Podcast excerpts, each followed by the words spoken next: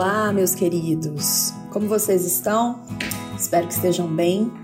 Sou a professora Larissa Mesquita, sou professora de Geografia aqui do Brasil Escola e para mim é uma grande alegria anunciar mais um episódio dos nossos podcasts. Hoje nós vamos falar sobre um tema muito importante. Eu vou falar aqui com vocês sobre o balanço da COP26. E antes de começar o nosso bate-papo, eu já quero te fazer um convite muito especial. Siga o Brasil Escola na sua plataforma digital preferida e assim você vai ficar por dentro de todos os nossos conteúdos em formato podcast, é bom? Vamos nessa?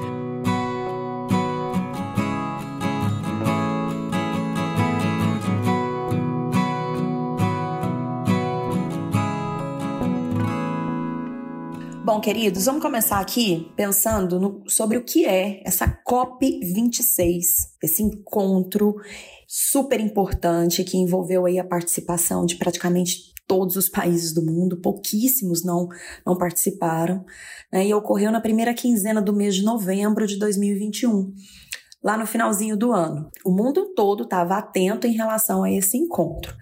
COP26 é a 26ª Conferência das Partes da Convenção Quadro das Nações Unidas sobre Mudança Climática. Trocando em miúdos, é a 26ª Conferência das Nações Unidas sobre Mudanças do Clima. Esse é um encontro que acontece todos os anos porém não foi realizado em 2020 por conta da pandemia do novo coronavírus. Bom, e por que, que a COP26 foi um encontro tão comentado e tão esperado? Primeiro, gente, porque nós estamos falando, obviamente, né, de, da maior ameaça à vida nesse planeta, que é a mudança climática. Ou melhor, as mudanças climáticas. É, existe um órgão da ONU chamado Painel Intergovernamental sobre Mudanças Climáticas, e esse órgão da ONU é responsável, então, por compilar todos os estudos científicos feitos por pesquisadores do mundo inteiro. E o que, que acontece? Em agosto de 2021, alguns meses antes da COP, né?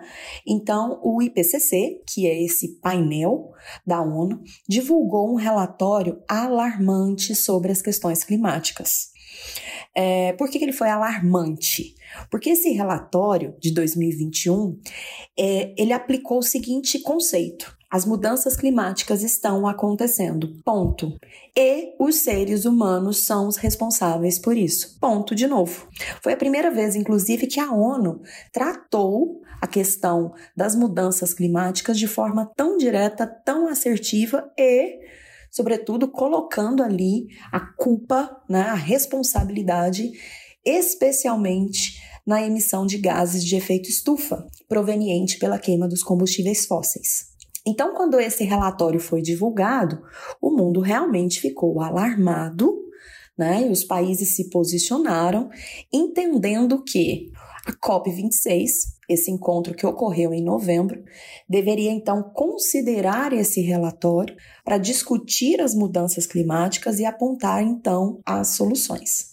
É claro que nós não podemos né, desconsiderar que esse assunto, emissão de gases poluentes e a interferência dessa emissão nas mudanças do clima mundial é, já é um assunto debatido há bastante tempo.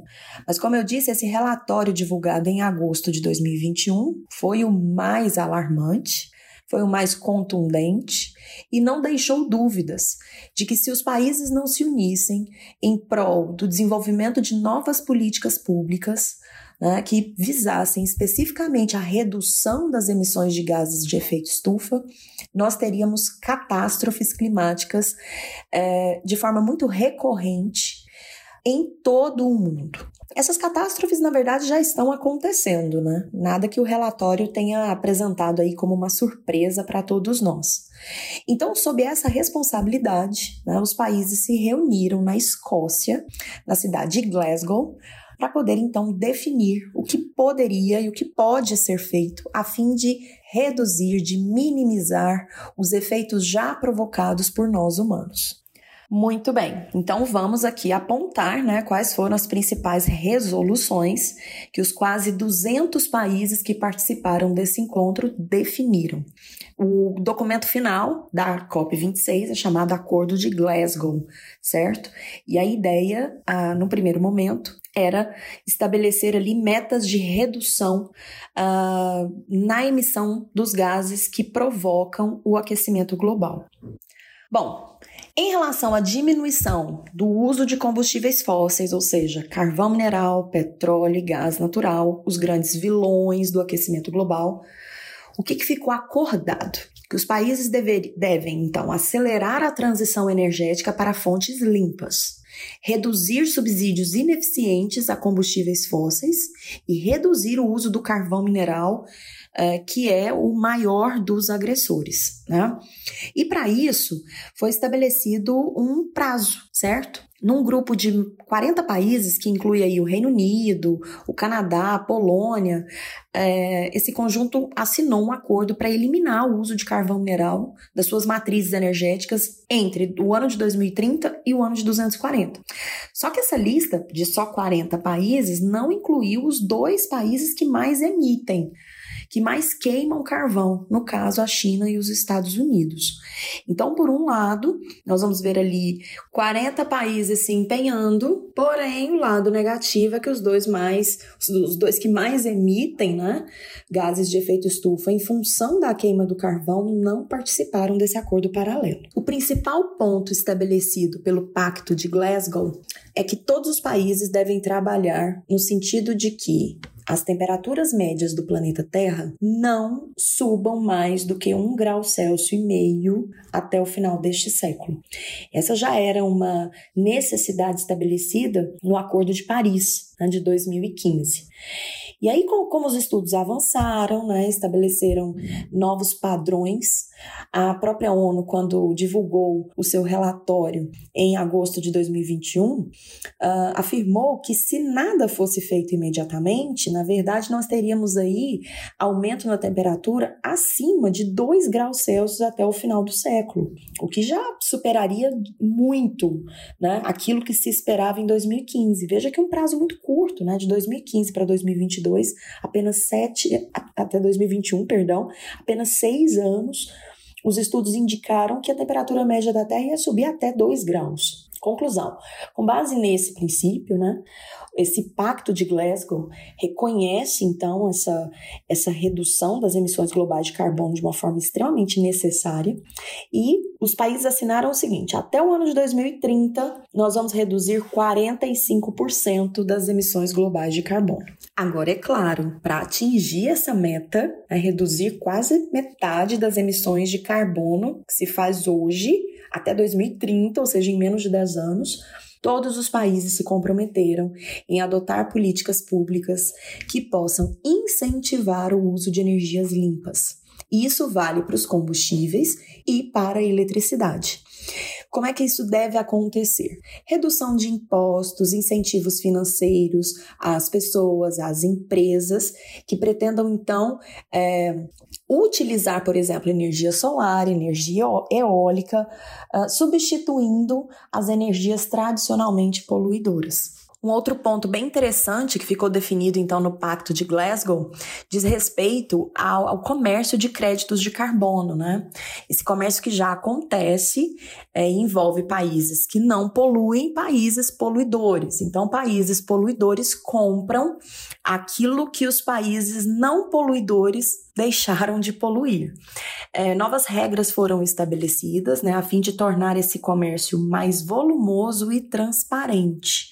Isso, é, podemos dizer, é um, um remédio, né? especialmente para os países mais ricos, aqueles que poluem mais, e sabem que não vão poder mudar os seus padrões energéticos em prazos muito curtos. Então, o comércio de créditos carbono é uma saída, pelo menos a curto prazo, bastante interessante. E as regulações que foram estabelecidas pelo Pacto de Glasgow foram bastante positivas na visão dos ambientalistas. E podemos apontar, meus queridos, que o maior fracasso desse encontro né, diz respeito ao que os países pobres pleiteavam uh, um fundo financeiro de 1 trilhão e 300 bilhões de dólares que os países que mais poluem deveriam fazer, deveriam montar para a redução das emissões de poluentes, não só nos seus territórios, mas também em países pobres. Essa foi a maior fragilidade do acordo final da COP26, né? Porque não não foi definido. Quer dizer, há o reconhecimento da necessidade de contribuição maior dos países ricos, né? Porém, e, e, isso já era uma promessa, porém não foi batido o martelo sobre qual seria a quantia exata que cada país deveria colocar ali anualmente neste fundo. Então, ficou um negócio meio solto, cada país acabou é, é, estabelecendo por conta própria aquilo que ele vai doar, né? Uh, os países que mais se predispuseram a fazer as doações são os países do norte da Europa. Bom, você deve estar curioso, né? E o Brasil? Como é que foi a participação do Brasil na COP26?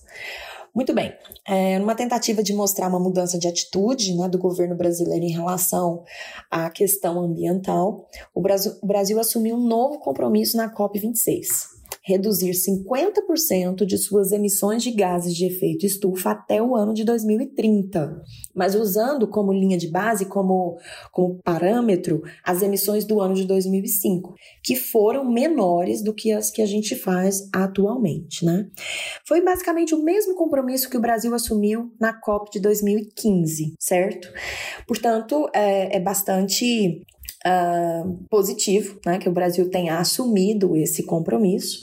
Agora, é possível que colocar isso em prática seja uma grande dificuldade, né? especialmente porque a legislação ambiental do nosso país vem sofrendo nos últimos anos grandes mudanças e que não estão sendo traduzidas né, em, uh, vamos dizer assim, almejar essa redução tão grande. E aí, por conta própria, o Ministério do Meio Ambiente do Brasil apresentou novas diretrizes né, para a agenda ambiental. E sem a participação direta é, na COP26 estabeleceu o seguinte: olha, zerar o desmatamento ilegal até 2028 restaurar e reflorestar 18 milhões de hectares de florestas até 2030, alcançar em 2030, portanto, uh, de 45% a 50% das energias renováveis na composição da nossa matriz energética, recuperar 30 milhões de hectares de pastagens degradadas e incentivar a ampliação da malha ferroviária, mudando então o padrão de transporte, né, que a gente é, infelizmente utiliza predominantemente o rodoviarismo. Agora, moçada, todo mundo sabe que esses encontros ambientais são super importantes, afinal de contas, ali eles vão mostrar como é que os países encaram de forma política questões ambientais, certo? E eu acho que já ficou claro para todo mundo que as questões ambientais, elas não são blá blá blá de ecologista. É questão científica. É inclusive apontado por muitos como a grande causa de uma crise econômica sem precedentes no futuro próximo. Transformar aquilo que os políticos colocam no papel em práticas é outra história. Né? Os países precisam mesmo é, desenvolver leis que assegurem que o meio ambiente seja realmente protegido, né? Colocar em prática o desenvolvimento sustentável, ou seja, promover um desenvolvimento econômico, sim, mas claro, levantando a bandeira do ambientalismo, porque chegamos ao ponto crítico, né, segundo a própria ONU, o ponto em que não dá mais para escolher. Nós não podemos mais escolher economia em detrimento ao meio ambiente. É preciso agir e é preciso agir rápido. Então, pessoal, espero que vocês tenham gostado do nosso bate-papo. Eu com certeza gostei. E antes de me despedir, eu vou te fazer um outro convite super especial.